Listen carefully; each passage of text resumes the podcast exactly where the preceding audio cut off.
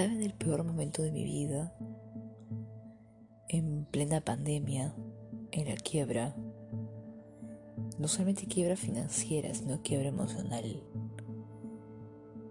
Había perdido mi trabajo, estaba gastando mis ahorros, había fallecido familia, familia que por más que no haya visto hace mucho tiempo, aún la seguía queriendo mucho debido a mis constantes viajes, el estilo de vida que tenía y el trabajo que tenía. Había pasado buen tiempo sin haberlos visto, pero eso no significaba que no los quería. Había fallecido una una prima muy querida, mucho mayor que yo, pero alguien a quien yo estimaba desde cuando era muy pequeña. No podía soportar el hecho de no haber estado presente cuando ella se fue. Me odié demasiado.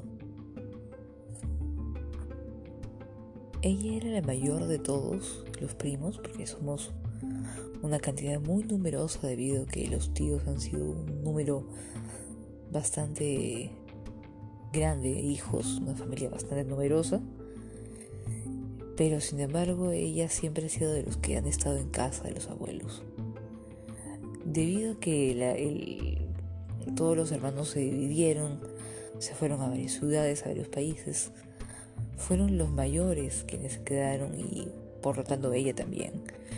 Y fue quien se quedó a cargo de la casa. Pues no había más sentido que, que ella, que, que se había quedado en la ciudad. Del resto no, no quedaba nada más por más que sean numerosos. Ella quien fue, era quien cuidaba las plantas. Ella era quien dejaba todo en orden en una casa sumamente grande, pero muy inquietante. Constaba de, de un porche inmenso y un pequeño jardín a la entrada. entraban dos carros inmensa, luego entraba así. Tenía una sala comedor para visitas, muchos adornos, un sótano, un segundo piso, un tercer piso. Tenía una cocina inmensa, inmensa, inmensa. Y un jardín de fondo, ni qué decir. Mil y una plantas. Tenía un pequeño, una pequeña habitación, pero muy inquietante. Era hermosa, pero perturbadora a la vez. Habían plantas de manzanas, higos, había un árbol de higos, de moras, de plátanos. Mi abuela era amante de las plantas. Pero yo cuando era niña siempre que iba decían que habían duendes, especialmente entre la higuera y la planta de plátanos. Mi prima aún guardaba eh, los adornos y los cuadros. Aún guardaba la oficina de mi abuelo, donde él tenía su radio aficionado, fotos de los bisabuelos, fotos muy antiguas. Y lo tenía tal cual. Ahora que ella no estaba, yo fui por última vez a esa casa y sentí algo muy fuerte, sentí una, un ente sentí, sentí una, presencia que me observaba. Era de noche y de pronto vi a través de la mampara ir un gato. Unos ojos fosforescentes en plena noche que me veían. Pensando que era una mascota de mi prima, le abrí la puerta porque, bueno, tengo el corazón corazón de pollo de los animales, ¿no? No puedo dejarlos afuera. Eh, soy fácil de adoptar animales en la calle. De pronto este gato se desvaneció. No era más que realmente quizás mi imaginación, los nervios, porque siempre escuché que era una casa muy pesada. Pensando que era parte de mi cansancio o un gato callejero que de pronto pasaba y que mi prima le daba de comer, lo dejé pasar como si nada hubiera pasado y me fui a dormir. Esa iba a ser la última noche en esa casa porque se iba a vender ya que no tenía sentido, nadie más vivía ahí, yo estaba de pasada y me quedaba muy lejos a, a mis zonas de trabajo. peor que la carga emocional no ayudaba. Al cuarto donde me fui era el cuarto que estaba en el patio. Lo escogí porque era más práctico, tenía un baño.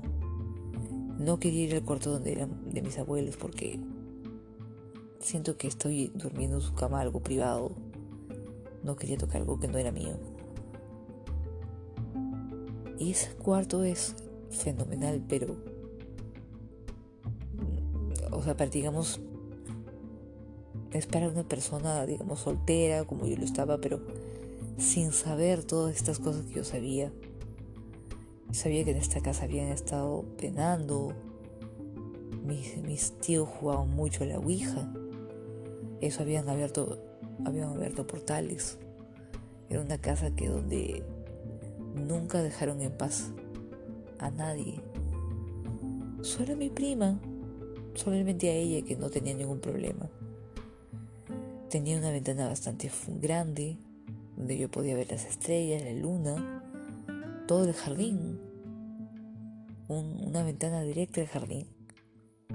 No puedo negar que estaba preciosa, había una luna llena muy grande y muy luminosa.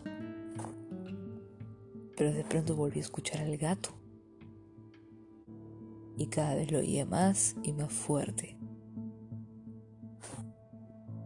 Cuando quise acercarme porque pensé que que era un gato abandonado, o sea, no, no abandonado, sino un gato techero que siempre venía por comida y bueno, fui a la cocina a buscar si había comida para gato, de repente era por eso. Pero no encontré nada. La refrigeradora antigua tenía cosas de hace incluso hasta de 15 años. Nunca fue limpiada. Y dije, bueno, ¿qué le voy a dar? De pronto sentí un miedo tremendo de entrar, de salir de la cocina, porque de la cocina hacia la, hacia la habitación tenía que salir y, y ahí se sentía una especie de presencia, una presencia fuera de lo normal. Sentía que me sentía observada. Ya estaba demasiado cansada, muy agotada Incluso quería ir al baño y bueno, tenía que entrar a la habitación, no me quedaba de otra. Pasé a toda velocidad y cerré la puerta. Mm, a pesar de que me encantan los animales y me, fascinan los gatos, ya me, me empezó a entrar bastante miedo. Sentía muy cercanos sus maullidos, pero por más que miraba por la ventana no lo veía.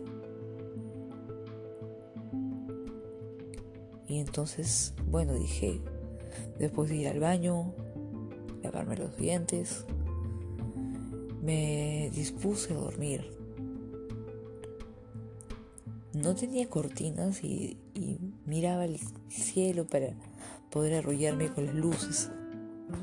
Fue cuando ya estaba entrando en el límite RMM, que le llaman casi dormida.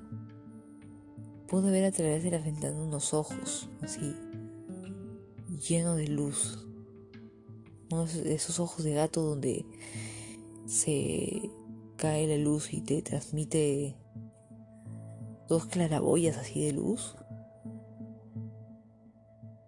Y en eso me desperté y me dio tanto miedo que me quedé paralizada. Era el gato que me estaba viendo. El gato que me estaba viendo directamente, directamente a mí como si quisiera decirme algo, como si supiera quién era yo. Me entró un fuerte miedo, sumamente fuerte, hasta que respiré y dije, sentí que era sencillamente un gato.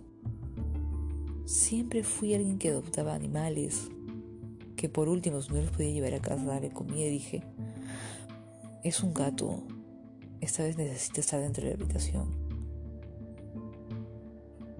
Una vez más le abrí la puerta y ya no estaba. Se desvaneció entre el árbol de higos. Se escondió ahí, pero vi que no estaba el solo.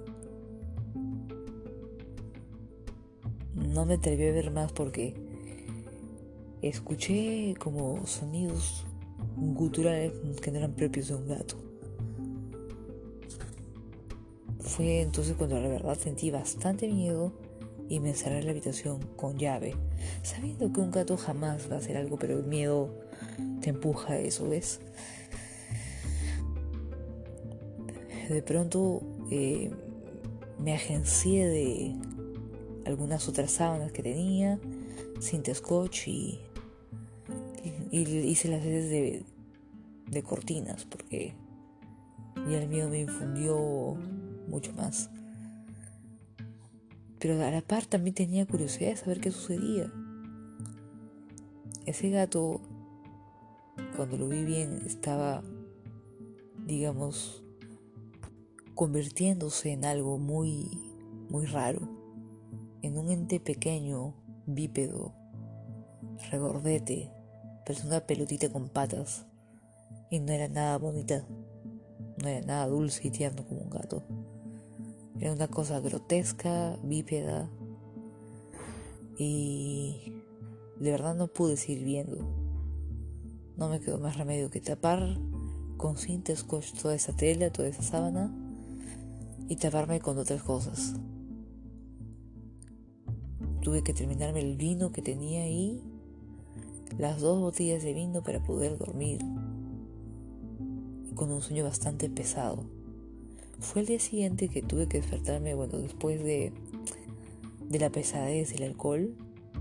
Me desperté 10 de la mañana y a las 3 tenía concretada la cita con las personas que compré en la casa.